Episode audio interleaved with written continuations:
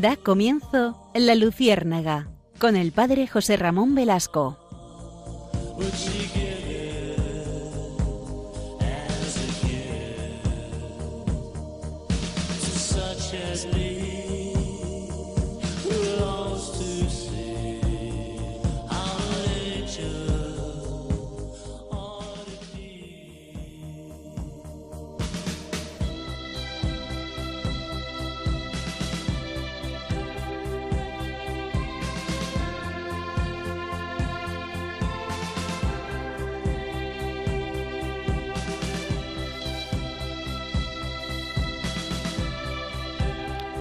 Corría el año de 1997 y nos encontramos en Roma.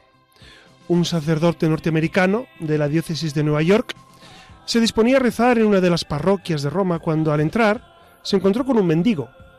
Después de observarlo durante un momento, el sacerdote se dio cuenta de que conocía a aquel hombre, le sonaba la cara. Era un compañero del seminario, ordenado sacerdote el mismo día que él, y ahora aquel hombre pues había caído en desgracia y mendigaba por las calles. El sacerdote, tras identificarse y saludarle, escuchó de labios del mendigo cómo había perdido su fe y su vocación, y, y, este sacerdote quedó profundamente estremecido ante el testimonio de su antiguo compañero. Al día siguiente, el sacerdote llegado de Nueva York tenía la oportunidad de asistir a la misa privada del Papa, del Papa Juan Pablo II, al que podría saludar al final de la celebración, como suele hacerse incluso hoy, todavía se hace con el Papa Francisco. Al llegar su turno sintió el impulso de arrodillarse ante el Santo Padre San Juan Pablo II y pedir que rezara por, por este antiguo compañero de seminario que había reconocido el día anterior en una parroquia de Roma. Y describió la situación brevemente al Papa. Y un día después, este sacerdote recibió la invitación del Vaticano para cenar con el Papa en la que el Papa le solicitaba que llevara consigo al mendigo, es decir, su antiguo compañero de sacerdocio que, había encontrado en esa parroquia. Y entonces el sacerdote norteamericano volvió a la parroquia y le comentó a su amigo el deseo del Papa.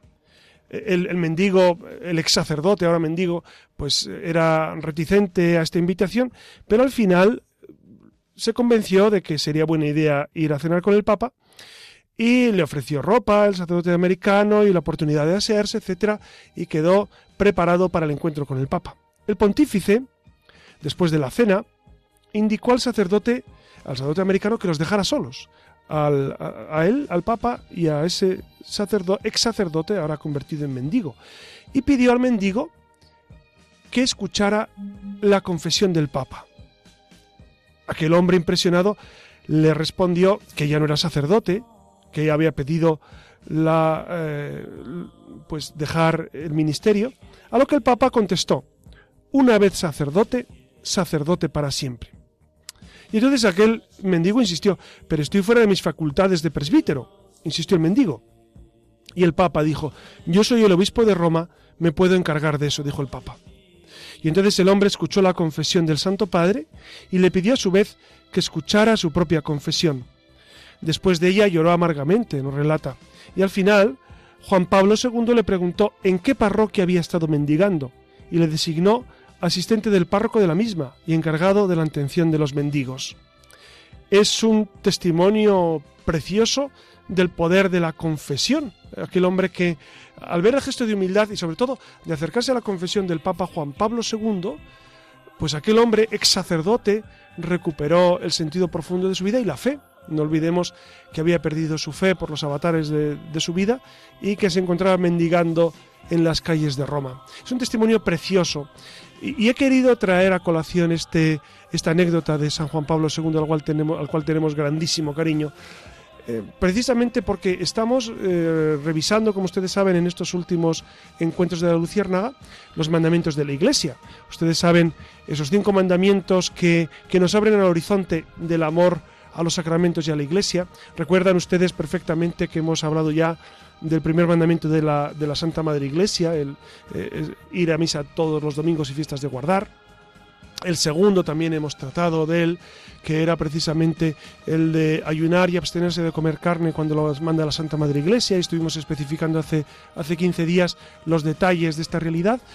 Y hoy nos eh, introducimos en el tercer mandamiento de la Santa Madre Iglesia, este de confesar al menos una vez al año en peligro de muerte y si se ha de comulgar. Le repito el enunciado porque es muy interesante.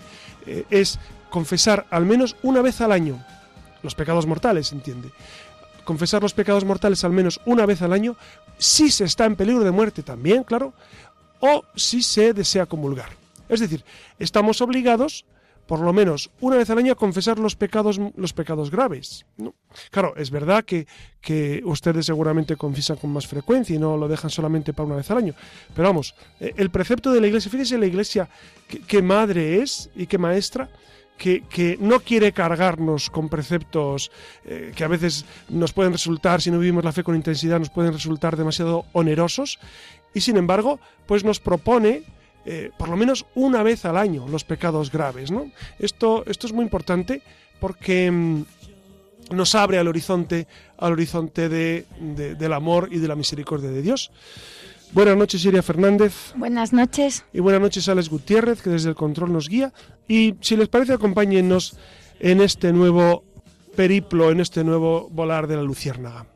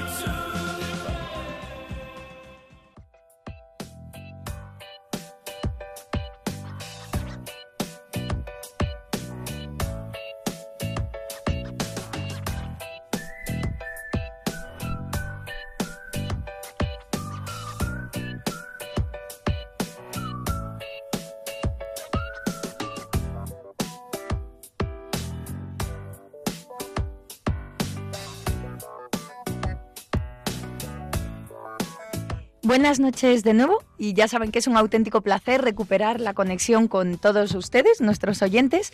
Y esta noche vamos a tratar, como ya les ha adelantado el padre José Ramón Velasco, eh, un tema que es en apariencia conocido por todos los católicos, pero que tenemos, nos da la sensación de que solo de una manera un poco superflua, porque, bueno, no le damos la importancia que se merece. Así que desde la Luciérnaga queremos invitarles al gozo de la confesión, así confesión con mayúsculas, como algo crucial para nuestra vida como cristianos.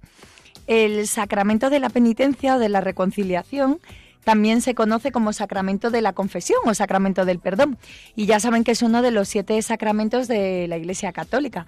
Además es precisamente la Iglesia Católica quien considera que se trata de un sacramento de curación que fue instituido por Jesucristo y que todos aquellos que se acerquen a él con las correctas, las debidas disposiciones de conversión, arrepentimiento y reparación, esas tres consideraciones, reciben el perdón de Dios por sus pecados y la reconciliación ¿Y, qué es la con reparación? la Iglesia. Pero nuestros, nuestros oyentes seguramente se están preguntando, ¿y reparación qué es? ¿No? ¿En, en qué sentido, qué sentido podemos hablar de reparación?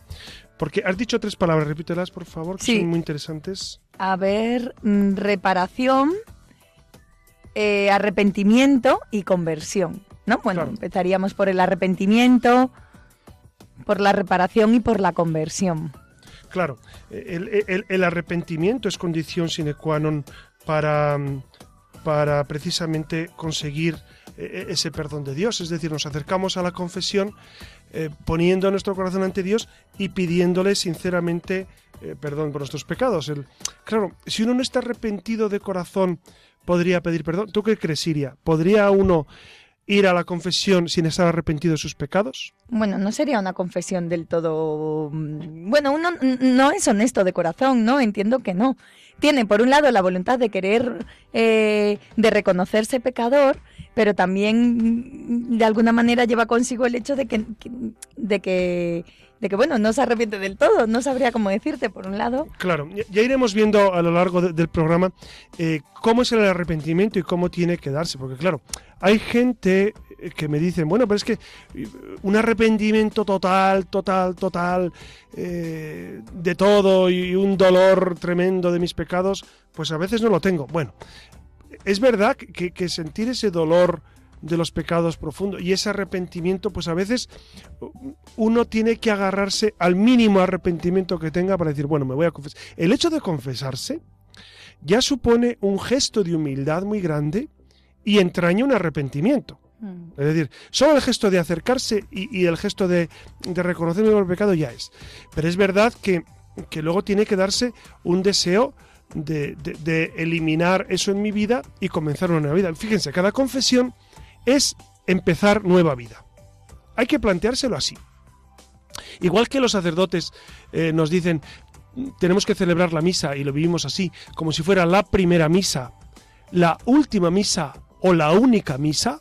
O sea, ustedes imagínense si un sacerdote solo puede celebrar una misa, como ha pasado en, ocasiones, por ejemplo, estoy ahora pensando en Karl Lenzner, que fue eh, que, murió en un campo de concentración de Dachau en, Alemania, que solo pudo celebrar una Eucaristía, ¿no? Se ordenó en el campo de concentración, estaba muy enfermo y solo pudo celebrar una Eucaristía y, murió a los pocos, a los pocos días, ¿no? Claro, ¿una misa vale un sacerdocio? Pues claro, por supuesto, ¿cómo no va a valer? Eh, ¿Una confesión vale toda una vida? Por supuesto. Tenemos que considerar la confesión como si fuera única, como si nunca me hubiera confesado y como si nunca me volviera a confesar más, porque entonces la viviré con gran fervor. Y entonces iré a la confesión, pues sinceramente arrepentido de mis pecados y para pedir al Señor pues ese don de, vivir una vida santa. Y entonces me, refería, refería a Iria el tema de la reparación. ¿Qué hay que reparar? Pues ustedes se dan cuenta que eh, eh, el pecado porque es malo, porque hacemos daño a la gente, no solo. Porque nos hacemos daño a nosotros mismos, no solo. Porque hacemos daño a Dios, fundamentalmente. Fundamentalmente, el pecado es una ofensa a Dios. Es una ofensa a Dios. Entonces, claro, el pecado es necesario repararlo. ¿Por qué? Porque Dios necesita resarcirse. No, porque Dios es vengativo y espera que mordamos el polvo después de haber pecado. No, sino porque nuestra alma queda dañada con ese pecado y es necesario reparar esas heridas que quedan en nosotros después del pecado. Por eso a ustedes eh, y a todos el sacerdote nos propone una penitencia. Una penitencia que, muchas veces es algo muy sencillo de cumplir. Hay, hay personas que dicen, oye, ¿y por qué los sacerdotes no ponen penitencias duras? pues bueno, se podría hacer. Podríamos volver a los primeros siglos del cristianismo, donde mandaban peregrinar a Santiago de Compostela, eh, o ¿Se podría hacer? Hombre, quizá sería poco pedagógico. El sacerdote propone una penitencia para qué? Para de, alguna manera restaurar e, e, ese daño, esa herida que ha quedado en el alma, ¿no? De alguna manera es recuperar e, esa frescura y esa limpieza de alma que teníamos en Dense cuenta que, que en la confesión, si la hemos vivido como Dios quiere, el alma queda igual que salió del bautismo, limpísima de pecado. Esto es muy importante. Podemos recuperar e-, esa gracia del bautismo. Claro, pero nuestra alma eh, tiene que eh, sanar esas heridas que han, que, han, quedado, ¿no? Por eso es necesario en esta vida eh, ofrecer nuestros sufrimientos o, todo lo que nos cueste, incluso lo que no nos cuesta, pero ofrecérselo al Señor para que purifique el alma, que son, que es el, ¿Qué purifica el alma? ¿El dolor o el amor? El amor. El amor. El dolor que vivimos con amor nos purifica, no por el dolor en sí, sino por el amor que hemos puesto. Claro, y si no nos da tiempo en esta vida a purificar con amor todos nuestros pecados, pues entonces tendremos una purificación después de muertos, que eso se trata. Entonces, esa reparación es mejor hacerla en vida, por supuesto. ¿no? Y entonces en vida vamos ofreciendo con amor pues eh, pequeños gestos a Dios. Pero ya le digo que no es solamente lo que nos cuesta o las penitencias que nosotros nos ponemos, sino el vivir el día a día con amor, eso pues eh, eh, repara nuestra alma y nos hace vivir en plenitud. Dense cuenta que el pecado es como si tuviéramos una, una mesa de madera en la cual clavamos unos cuantos clavos. Y después de un tiempo decimos, bueno, vamos a sacar los clavos de esa mesa, que son los pecados mortales que vamos cometiendo o que, se cometen, y los sacamos, pero queda la mesa dañada, queda con agujeros. Y esa mesa tiene que quedar como al inicio. ¿Qué se hace con esos agujeros? Pues habrá que taparlos con masilla, habrá que lijarlo, habrá que barnizarlo, habrá que reparar lo que quedó dañado. Pues algo así, si me permiten esa comparación, algo así ocurre en, la, en, nuestra alma, ¿no? Nuestra alma queda dañada por el pecado y es necesario reparar ese daño. Y, la tercera palabra que decías era la conversión, porque es verdad, cada confesión lo que trata de, de buscar en nosotros es, es precisamente esa conversión del corazón, ese vivir de nuevo para el Señor. Pues ya ven qué fuerte hemos empezado con el programa. Así que nada, quédense además con estas palabras que están escritas en la epístola de Santiago. Confesaos pues mutuamente vuestros pecados y orad los unos por los otros para que sepáis, seáis curados. La oración ferviente del justo tiene mucho poder. Cojan papel y boli si no lo han cogido ya antes y se han adelantado, que comenzamos.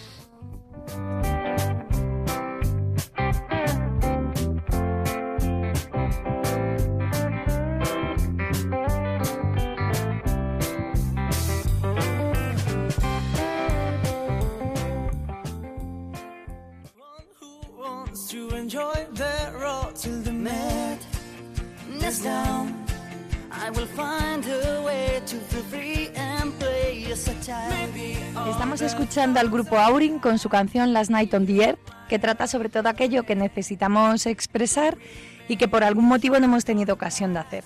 Y precisamente de esto va nuestra siguiente sección.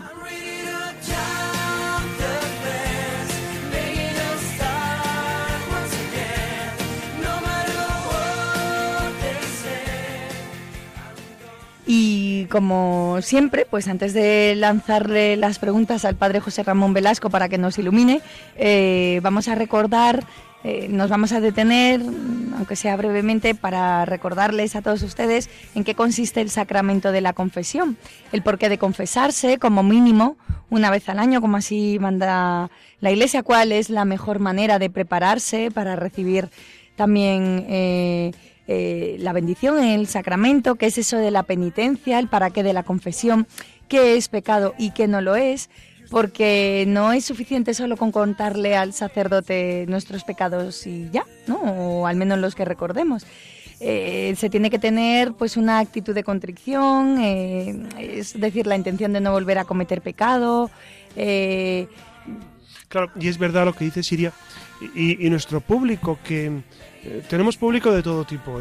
la Luciérnaga lo escucha todo tipo de personas, incluso en, América Latina también se escucha y en Estados Unidos hemos recibido mensajes de allá.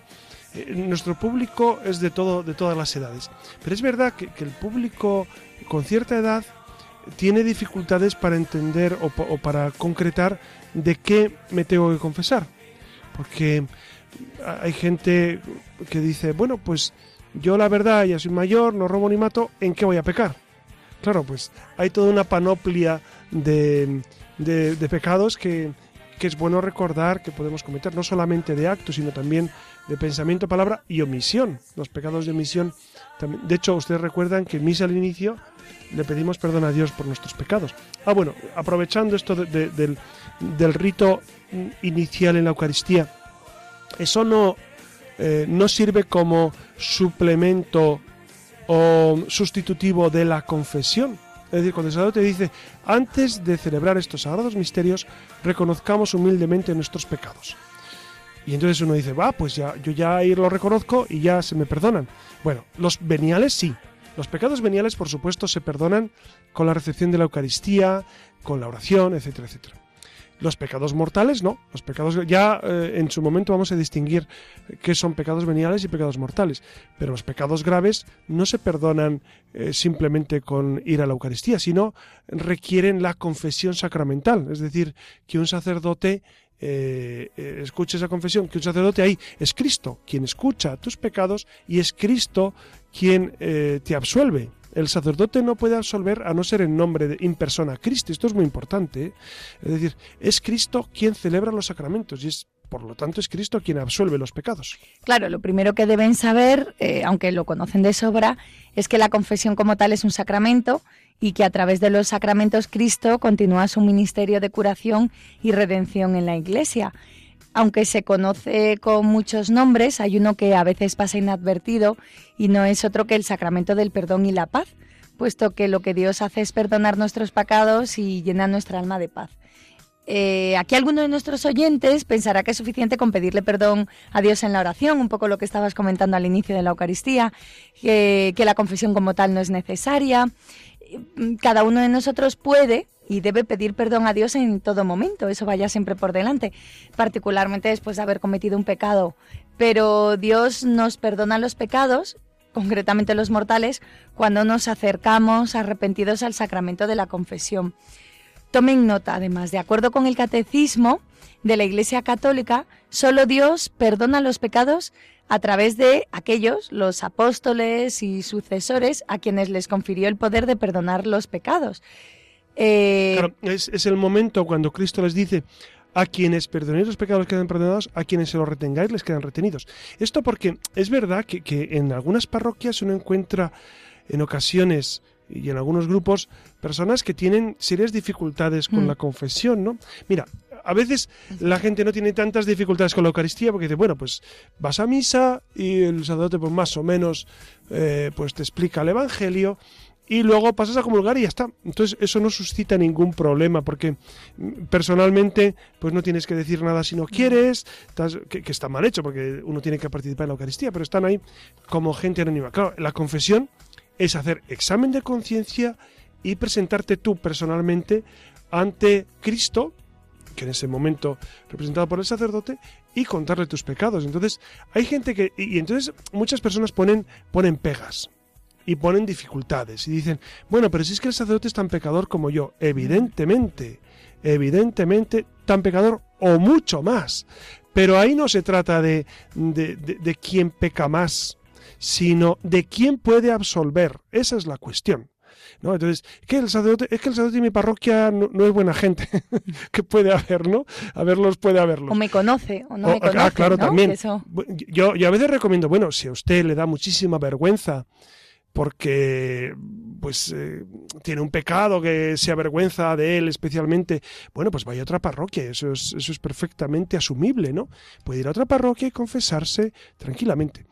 Pero dense cuenta de una cosa, que nadie yo, yo llevo 20 años confesando a la gente, que son los, y, nunca nadie me ha descubierto un pecado nuevo. Es decir, todos los pecados ya están dichos. Ya, ya eh, dice, no, es que padre, tengo una cosa muy, muy grave, muy grave, muy grave. Digo, bueno, pues a ver si, si, esta vez sí triunfamos. Y no, e, es, son, es una cuestión de los diez mandamientos, es un pecado contra los siete pecados capitales, o contra las virtudes, o pecados de omisión, eh, nadie puede inventar pecados. Entonces, ustedes no se preocupen que el sacerdote no se va a escandalizar. Algunos incluso introducen, padre, le tengo que decir algo, pero no se escandalice. No, mm. no, no, hijo o hija, no se va a escandalizar el sacerdote. No se preocupe, no se preocupe, que no se escandaliza porque todos somos hechos del mismo barro. Al contrario, se admira de su humildad. Los sacerdotes nos admiramos y damos gracias a Dios por la humildad de nuestros feligreses, por la sencillez de corazón, por ese deseo de santidad que tienen ustedes. Yo me quedo admirado y me quedo sobrecogido ante la acción del Espíritu que hacen ustedes, porque es verdad, cuando uno se acerca a confesarse con humildad y, a, relatar su vida a Dios y decirle, mire, mira Señor, he cometido este pecado, este pecado, pues eso es un gesto de mucha humildad evidentemente. Y a veces eh, tenemos que examinarnos los que no se confiesan con frecuencia, es bueno examinarse por qué. Porque algunos dicen, no es que no tengo pecados. Bueno, entonces quizás es porque uno no hace bien examen de conciencia. Pero otros es porque dicen, bueno, es que yo tampoco soy tan malo. Mm. No, mucha gente dice, yo no soy tan malo, no necesito. Bueno, pues yo, ahí mm, examinaría esa actitud porque quizás no sea la actitud que Cristo nos propone, ¿no? Es decir, aquí todos somos pecadores. Eh, todos necesitamos redención, todos necesitamos de Jesucristo. Y es necesario, por lo tanto, acudir con mucha frecuencia, cuanto más mejor. Como decía al inicio de, de esta luciérnaga, de este, de este programa, es verdad que la Iglesia, como madre buena y, y madre comprensiva, nos dice por lo menos una vez al año. Pero eh, pero ustedes imaginan vivir con un pecado mortal ahí en su alma, esperando, no es que estoy esperando al mes de marzo, que es cuando llega la cuaresma y. ¿Ustedes imaginan todo el año esperando a la cuaresma para confesarse? con un pecado grave? Si ustedes tuvieran una mancha en, su, en su ropa eh, que se nota y que les pone incómoda porque uno va uno se siente incómodo cuando va sucio en la ropa. Ustedes dejarían eso, no es que me toca lavarlo el sábado. Mm. Y hombre, toca, pero si está sucio usted se cambia. Claro, porque porque no va a ir con el lamparón ahí eh, iluminando a todo el barrio, ¿no? Evidentemente nos, nos, nos cuidamos de nuestra presencia. Pues con el alma en pecado se puede estar mucho tiempo. Yo diría que no. La iglesia dice por lo menos, por lo menos una vez al año. Y, en peligro de muerte, por supuesto, claro. Si uno está en peligro de muerte, por supuesto que tiene que confesarse, tiene que reconciliarse con Dios y tiene que prepararse por si llega la muerte. O si se ha de comulgar, es decir, si uno quiere recibir a Jesucristo, por ejemplo, en Pascua de Resurrección, que ya lo veremos en su momento, es en otro programa, en Pascua de Resurrección, los, los católicos estamos obligados a comulgar. Por lo menos una vez al año hay que comulgar, es obligatorio. Si no, cometemos un pecado grave, por supuesto. Entonces, me dice, ah, que tengo que comulgar en Pascua, voy a confesarme. Bueno, pues, pues entonces está muy bien, está cumpliendo usted los mínimos que la Iglesia propone. Y eso, eso es, eh, eh, es muy loable. Pero eh, seguramente si queremos buscar la santidad, pues no bastará con, con decir, bueno, pues una vez al año y ya está. Porque mm, ustedes se darán cuenta que la paz que deja la, la confesión no es bueno dilatarla tanto, ¿no? Porque Dios, que es infinita misericordia, nos da muchísima paz y, regenera nuestra vida. Por eso, cuanto más acudimos a la confesión, mucho mejor, mucho mejor. A veces hay personas que dicen, no, pero es que los sacerdotes insisten mucho en el pecado. Bueno, miren, yo, no conozco a los sacerdotes del mundo, yo me conozco a mí, ¿no? Y algún compañero mío que son muy sensatos todos y muy santos. Em, ¿Puede ser que alguien insista en el pecado? Miren, eh, yo en 20 años de sacerdocio todavía no, he visto un sacerdote que me insista bien en el pecado. Y, no, insistimos en la conversión, insistimos en que es necesario eh, pues eh, cambiar nuestros criterios por los de Cristo y que es necesario seguir a Cristo tal cual y que pecadores somos todos y que es necesario confesión frecuente y ya está. Entonces, claro, luego hay gente que dice, no, pero es que insistís mucho en este tema. Bueno, pues ¿y de qué vamos a hablar? ¿De más las flores? Tendremos que hablar de los sacramentos. ¿De qué quieren que hablemos la gente? Es que yo a veces me sorprendo, ¿no? Con, algunas personas en parroquia que dicen, no, e, es que la iglesia habla mucho de pecado. Bueno, no, no, no sé si su párroco estará especialmente traumado, que podría ocurrir en algún caso, pero yo lo que siento es que hablamos de los sacramentos, de la conversión, de la infinita misericordia de Dios, de cómo nos acercamos a Dios a través del bautismo fundamentalmente y luego de la, de la Eucaristía y la confesión, y que son sacramentos que hay que vivirlos con mucha frescura, con mucha naturalidad, con mucha frecuencia, y que cuanto más mejor, cuanto más mejor, ¿no? Entonces, ¿Qué quieren que les diga? No es insistir eh, eh, en temas engorrosos, sino, sino al contrario, decir, pues vamos a, proponer un estilo de vida. Fíjense que en mi, en mi experiencia sacerdotal, algunas personas me llegan y me dicen, bueno, es que los curas antes, no sé cuándo es antes, porque yo, yo, yo, claro, como soy admirablemente joven, pues no sé cuándo es antes, pero dicen, es que antes te hablaba mucho de sexo. Digo, ah. y yo me pregunto, ¿pero qué dirían los curas del sexo? Es que no, no me acabo de... Es que todo era, todo era pecado. Digo, hombre, pues, pues los pecados que antes son ahora. Es que no, no ha cambiado el catálogo de, de, mandamientos, ni de sacramentos, ni, ni, de pecados capitales. Es lo mismo. Quizá las modas han cambiado, pero vamos, lo que era pecado hace 50 años es pecado hoy. Y, y si no es pecado hoy, tampoco lo era hace 50 años. Eso ténganlo por descontado. Lo que era verdad hace 50 años es verdad hoy. Y si no es verdad hoy, quiere decir que hace 50 años no era verdad. No podemos andar con ese relativismo histórico de decir, no, es que antes era todo más estrecho, más estricto, y la iglesia predicaba más eh, eh, del pecado y no sé qué.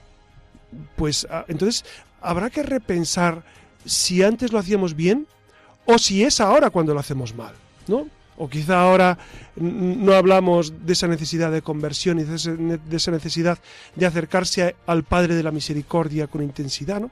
Entonces, esos planteamientos, yo creo que es bueno, fíjense, ¿De qué se trata en este programa y en los programas de Radio María y en las charlas que dan en sus parroquias? Pues de formarnos y, de saber exactamente qué dice la Iglesia sobre los temas.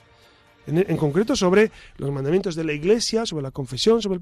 ¿Qué dice la Iglesia? No qué digo yo o qué dice el cura X o qué dice la vecina mía que, es una mujer que, que supuestamente sabe mucho. No, porque por lo menos habla mucho. No, no, ¿qué dice la Iglesia? Entonces es necesario agarrarnos bien a lo que la Iglesia dice y vivirlo. Y si usted no sabe en concreto qué dice la Iglesia sobre este tema, pues pregunte a, un sacerdote que tenga a mano o, o, leas el catecismo de la Iglesia Católica y ahí está todo, está todo perfectamente explicado. Y claro, ahora viene la siguiente cuestión, que es en el fondo lo que, lo que late dentro del sacramento de la confesión, que no es otra cosa que saber que qué es pecado, qué es un pecado. Eh, pecar es ir contra la ley de Dios mediante el pensamiento, la palabra, las obras o incluso las omisiones. Si recuerdan los mandamientos, la ley de Dios está resumida por Jesús en amar a Dios por encima de todas las cosas y amar a nuestro prójimo como a nosotros mismos. La gravedad de un pecado no depende de lo mal que nos sintamos sobre algo que hemos podido hacer.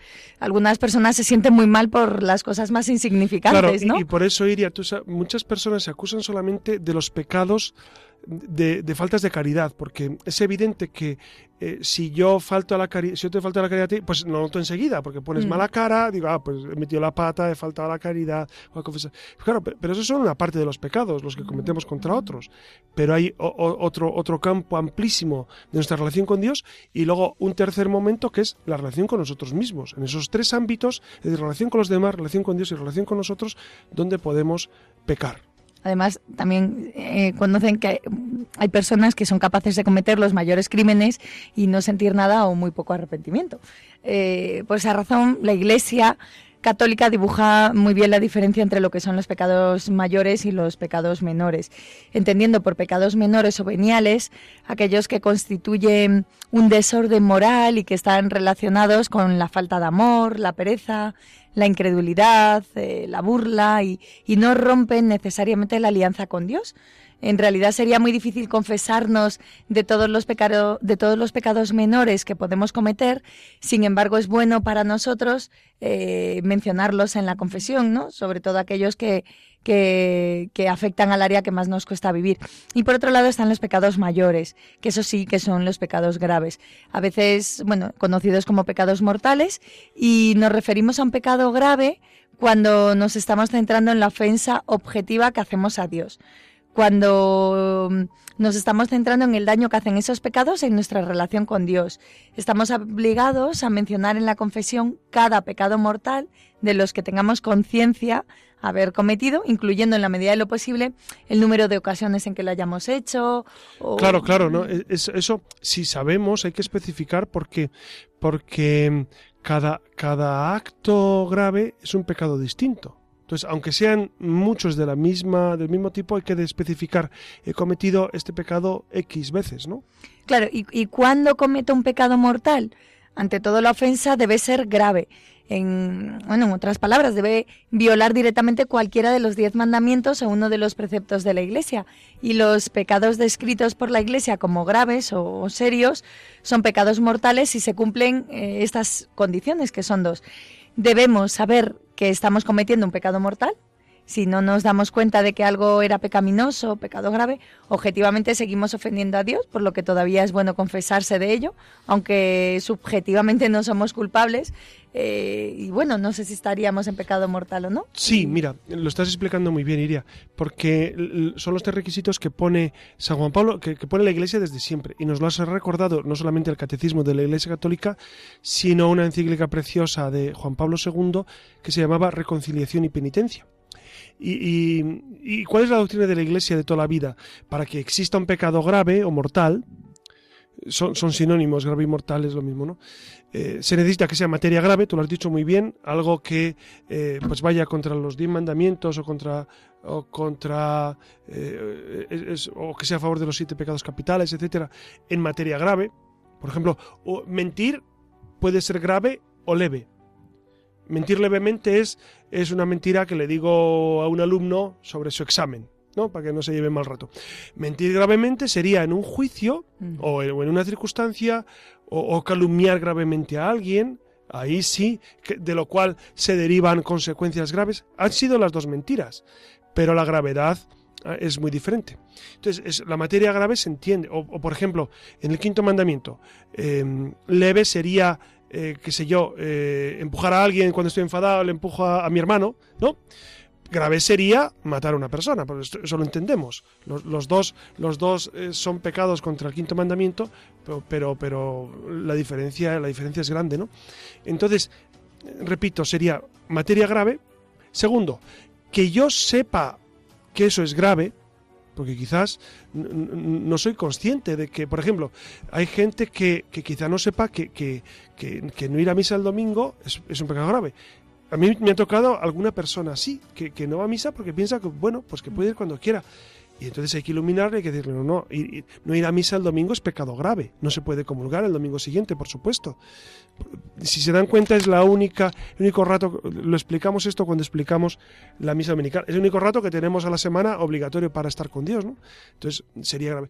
Y, y el tercer aspecto, eh, no solamente es saber que es grave, sino querer cometerlo. Por ejemplo, yo estoy enfermo, yo sé que la misa es importante y que, y que sería grave no ir a misa, eh, sería un pecado, pero no puedo, no puedo porque estoy enfermo. Pues entonces no estoy obligado, porque si uno no puede hacer el bien, no está obligado a hacerlo. Cuando no podemos, no podemos. Uno está cuidando de un enfermo, o, imagínense un caso que, se ve mucho cuando estudiábamos moral.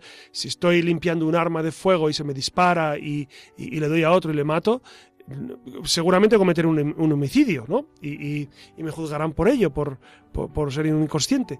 Pero no comete un pecado, porque yo no quería matarle, yo no quería que se disparara. Yo creo que esto está claro, ¿no? Entonces se tiene que dar materia grave, eh, plena advertencia y pleno consentimiento para que haya un pecado grave. Si hay un pecado grave, uno tiene que confesarse.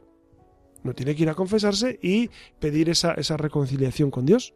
Claro, ¿y cada cuánto tiempo uno se tiene que confesar? Pues, pues miren, la Iglesia nos dice eh, una vez al año como mínimo. Eh, el Papa Francisco dice que se confiesa cada 15 días. Eh, la gente que va buscando intensamente al Señor, pues se confiesa cada 15 días, cada mes. eso ya depende mucho de, cada uno y del Claro, hay gente que dice, bueno, es que si te confiesas tan frecuentemente, caes en la rutina. Ya, pero entonces habrá que luchar para no caer en la rutina, habrá que hacer un buen examen de conciencia cada vez que vamos. Claro, no vamos a ir con pecados graves, evidentemente. Si usted se confiesa cada 15 días o cada mes, pues supongo que no le da tiempo a cometer muchos pecados graves. Entonces dicen, pues es que no tengo nada así eh, grande, que pues bendito sea Dios, que usted no tiene. Pero es bueno confesarse los pecados leves, aunque no es obligatorio los pecados leves confesarlos en la confesión sacramental, pero es bueno, ¿por qué? Porque va purificando el alma, va resanando nuestra vida, nos vamos acercando a esa misericordia de Dios, tenemos experiencia de la misericordia, vivimos ese gesto de humildad con el Señor. Entonces, eh, la, Iglesia recomienda confesar los pecados leves con frecuencia. De hecho, a veces cuando te demoras más, incluso el, el examen de conciencia es más pobre, ¿no? Porque ya no tampoco tienes esa memoria. Claro. No recuerdas exactamente todo cuando uno se, pierde de, nuestra mente. Hablas de generalidades. Eh, esto va muy unido al amor. Esto es un problema de amor. Y tú dirías que estás casada y, la gente que vive con, su familia, y yo que tengo amigos y feligreses, y, claro, eh, quieres a la gente, ¿no? Entonces, eh, eh, en el amor, y Alex que también tiene, tiene sus amores, que no sabemos cuáles son, pero los tendrá. Bueno, pues aquí cada uno tiene que pensar, de cara al amor humano, ¿cómo me gusta ser tratado? ¿no? Con delicadeza, con cariño. Y, si alguien me ofende, me gusta que me pida disculpas. Pues, hombre, uno no está esperando, pero, pero sí, ¿no? Viene bien que alguien te diga, supongo que, que, en tu matrimonio iría, os pedís mutuamente perdón muchas mm, veces, ¿no? Y, mm. y, es, y es muy agradable. No es muy agradable, es necesario. Es necesario porque el amor lo exige. El amor, aunque sea un detalle pequeño, pero el amor exige es, ese vínculo de afecto. Y si, me, y si me he equivocado o he cometido una falta contra ti, pues por supuesto, imagínense contra Dios. Entonces uno dice, no, es que no son cosas graves, ya, ya, pero el amor eh, el amor hace que los detalles sean importantes. Entonces, la confesión frecuente es muy importante, porque nos va haciendo caer en la cuenta de lo bueno que es Dios, de lo infinitamente bueno que es Dios y cómo necesitamos de Él y cómo cada vez que nos confesamos el Señor nos da el gran abrazo de la paz. Además, la experiencia que yo tengo y seguramente ustedes también tienen es la paz que deja la confesión, que no es una paz normal, que no es una paz como de descargarte de un gran trauma que llevabas, un gran... No, no, no. Eh, e, es una paz que va más allá de lo psicológico. Es verdad que psicológicamente también se mm. siente un descanso, pero hay algo que va más allá de lo psicológico. Esta paz también se nota, y ustedes lo habrán notado, en la Eucaristía. Cuando uno comulga y está en esos minutos de acción de gracias, se percibe una paz que no es de este mundo. Eh, no, eh, algo ha pasado en mi alma, no sabrías definirlo, yo, no sabría cómo poner palabras a eso, pero es verdad que sientes una paz distinta, que, que no, que en ningún momento del día la has sentido, y en ese momento sí. Es la gracia de Dios, amigos, que, que, que, se percibe hasta, hasta físicamente en ocasiones. ¿no? Por eso eh, la confesión frecuente es, es un don que, que, el cielo nos envía para, para regenerarnos y para unirnos cada vez más al Señor. Y otra cuestión que a veces nos asalta, que es saber por qué instituyó Cristo el sacramento del perdón. Y a veces las personas no dan mucha importancia a la gravedad de sus acciones o, piensan erróneamente que Dios les perdonará incluso sin arrepentimiento. Y a otras personas, en cambio, les supera el sentimiento de culpa y, les cuesta creer que pueden llegar a ser perdonadas. Lo que está claro es que nosotros no podemos perdonarnos a nosotros mismos. Solo aquel al que ofendemos eh, puede perdonarnos, en realidad. Mucha gente en esto iría, fíjate qué, curiosos somos, ¿no? Y, y, cómo el demonio nos enreda. Hay personas que dicen, bueno, es que yo Claro, he recibido el perdón de Dios, me he confesado, y dicen, y, se vuelven a confesar de lo mismo. Y digo, pero si ya se confesó, ya Dios le perdonó. Dice, ya, pero es que no me perdono a mí mismo o a mí misma. Claro, e, entonces tenemos que revisar hasta qué punto confiamos en la misericordia de Dios o no. O hasta qué punto pensamos que nosotros estamos por encima de la misericordia y que hasta que no seamos buenos, buenísimos, no nos podemos autoperdonar. E, esto, esto no es no es humildad, al contrario, es una soberbia camuflada, es no confiar que Dios es infinitamente más grande de tu pecado, que Dios te puede perdonar, que con Dios puedes empezar de cero, incluso el pecado más abyecto que se pueden imaginar. Dios lo perdona todo. Si usted pide perdón con eh, un corazón eh, humilde, un corazón arrepentido, Dios lo perdona todo y Dios regenera su vida. Entonces ya olvídese de sus pecados pasados. ¿Cuántas veces nos ocurre eso? Que, volvemos otra vez. Es que yo de, de, joven o hace años o ya lo confesé, pero no me he quedado tranquilo o tranquila. Amigos, e, eso no es confianza en el Señor.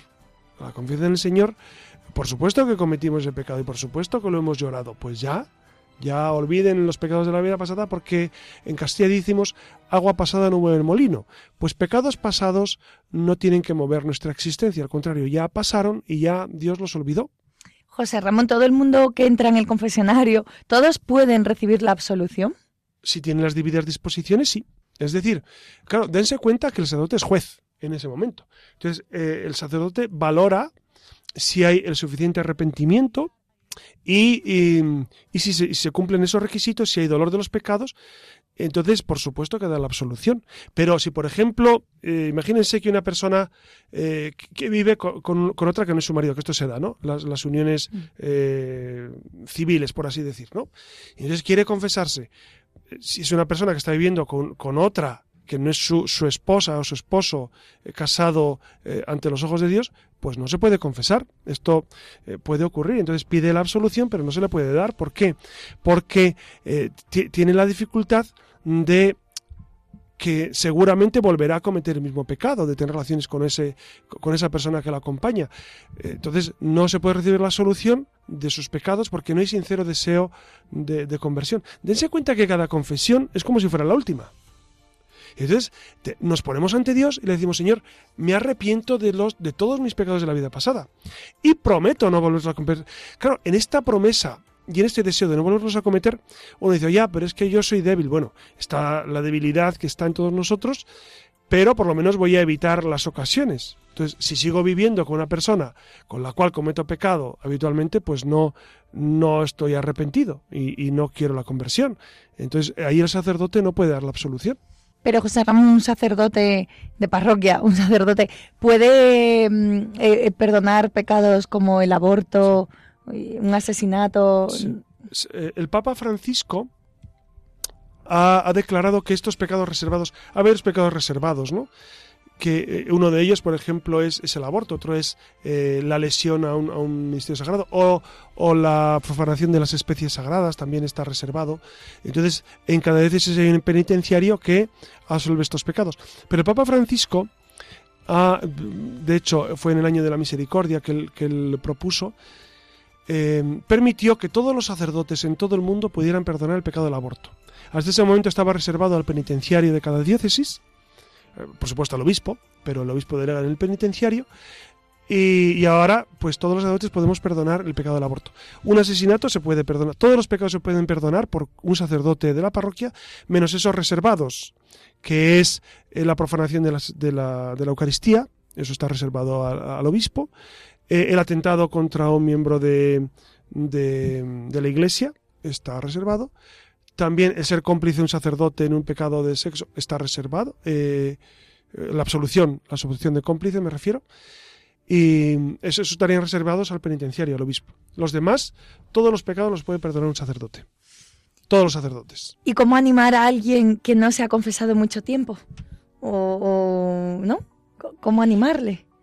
Pues bueno, yo no pues, me refiero que, pues, que, al final hay muchos impedimentos. Uno tiene pues mire, muchos. Mira, yo, yo creo, yo creo que, que, las personas nos animamos cuando meditamos mucho la parábola del hijo pródigo y vemos que, que ese padre nos está esperando. ¿no?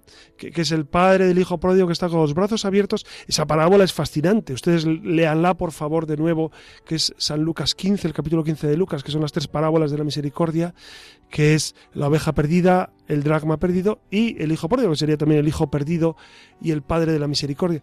Si ustedes vuelven a leer esa parábola y la vuelven a escuchar, ¿cómo no van a acercarse a Dios Padre que les va a perdonar y se va a reconciliar con ellos? Mucha gente yo creo que no se acerca por ignorancia, ¿no? Mm. Y porque el demonio también nos mete miedo y piensa, no, no vayas, ya verás el sacerdote cómo te va a regañar, o vas a escandalizar al sacerdote, o qué va a pensar de ti el sacerdote. El demonio es más listo que todos nosotros juntos, entonces nos mete miedos para, para um, ahuyentarnos, para que no vayamos a la gracia, para que no hagamos claridad en nuestra vida. Entonces hay que, hay que ponerse manos a la obra y decir, pues nada, yo voy a confesar y, voy a recibir ese gran abrazo misericordioso de Dios, ¿no? Y verán ustedes qué paz y qué alegría se siente por el hijo que vuelve a casa, ¿no? Pues muchísimas gracias, José Ramón. Entiendo que, que más que el que más o el que menos ya tiene unos, vamos, les hemos resuelto seguro, seguro que muchas dudas acerca de la confesión y sobre todo que les hemos animado a disfrutar de este sacramento que sobre que por encima de todo es muy esperanzador, ¿no? No solo por porque te permite salir con esa paz que comentabas, sino porque permite empezar de nuevo. Así que recuerden que seguimos en la red, tenemos un correo electrónico, la, la luciérnaga radiomaría arroba radiomaria.es para que se pongan en contacto con nosotros, nos escriban, nos propongan temas y bueno, ya saben que es la única manera que tenemos para interaccionar con todos ustedes, así que les esperamos en la red.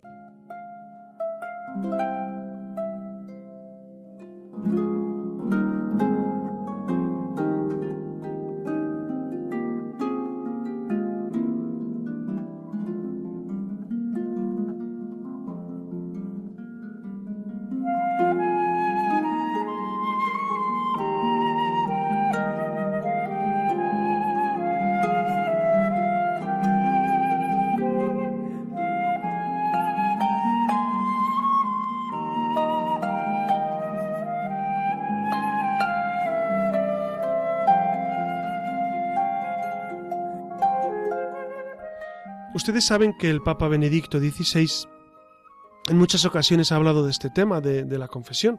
Y, y, y, a mí me impresionó en una de sus catequesis de los miércoles que habló sobre el examen de conciencia. Y en este punto es verdad que algunas personas tienen algunas dificultades porque dicen, bueno, yo es que me examino y no encuentro, no encuentro pecados para contar ni, ni grandes novedades.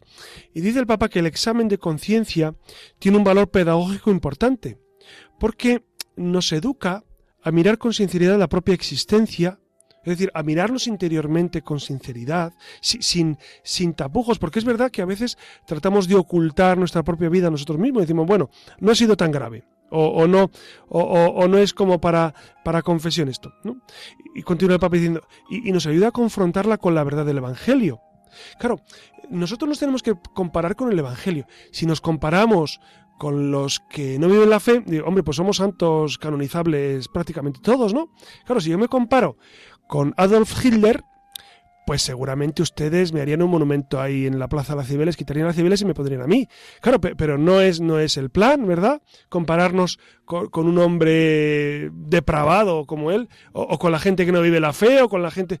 Nosotros nos tenemos que comparar con el Evangelio, con Jesucristo. Entonces, claro, cuando, cuando esto eh, se lo explico, algunas personas dicen, hombre, pero es que nos queda muy lejos. Bueno, nos queda lejos, pero ese es el, prototipo de vida que nosotros queremos. Entonces el examen de conciencia es compararnos con el Evangelio y valorar nuestra vida no solamente con parámetros humanos, o sea, lo que humanamente parece que, que, ha sentado mal y que por lo tanto me arrepiento de lo que humanamente he hecho mal, sino con parámetros tomados de la revelación divina, de qué es lo que me dice Dios sobre mi vida, qué espera Dios de mí.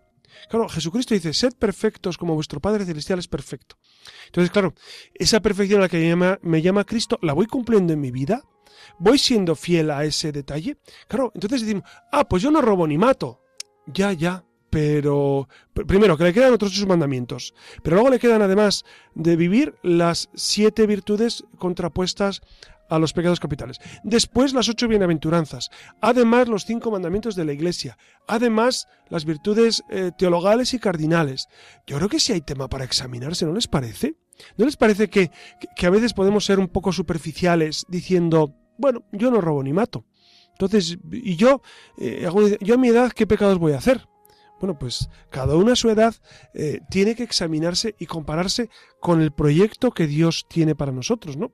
Tenemos que confrontar que confrontar nuestra vida con esos parámetros, ¿no? Y entonces descubriremos evidentemente que hay detalles que, tenemos que mejorar, que muchas cuestiones, y, repito, no solamente es eh, declarar cuestiones que son gravísimas, que esos son pecados graves, que, que efectivamente hay que confesarlos siempre, ¿no? Sino también esos pecados leves que nos apartan de Dios, ¿no? Es verdad que nuestro tiempo, que está muy caracterizado por el ruido, por la distracción, pues em, en ocasiones no tenemos tiempo o ganas para la introspección. Y nos cuesta meternos en nuestra alma, y nos cuesta, sobre todo nos cuesta saber cómo estamos. Dense cuenta que, eh, les voy a hacer la prueba de algodón, si usted se examina a sí mismo y, no sabe cómo está, quiere decir que, el mal espíritu le tiene bastante cogido.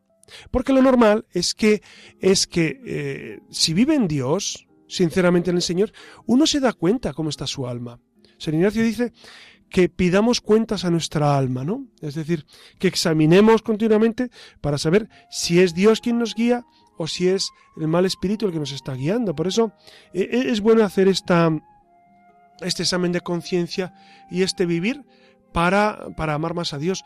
Fíjense, lo que decía antes, humanamente ante las personas, pues si hacemos examen de conciencia y, si vemos alguna persona que se ha enfadado con nosotros, nos examinamos a ver qué hemos hecho mal. Pues con Dios es igual, tenemos que, lo que pasa es que como Dios no se muestra, pues nos damos cuenta de, nuestro pecado. Pero sí es necesario confrontar nuestra vida con Dios y, y pedirle perdón con humildad. Por lo menos, ya les digo, la Iglesia nos invita una vez al año en los pecados graves o en peligro de muerte o si se ha de comulgar. Bueno, pues hasta aquí hemos llegado con este, con este mandamiento de la Santa Madre Iglesia, que como ven estamos repasándolos y reviviendo estas realidades que son fascinantes y están llenas de la misericordia de Dios. Buenas noches, Iria Fernández. Buenas noches. Buenas noches, Alex Gutiérrez, y buenas noches a todos ustedes. Les ha hablado su amigo José Ramón Velasco.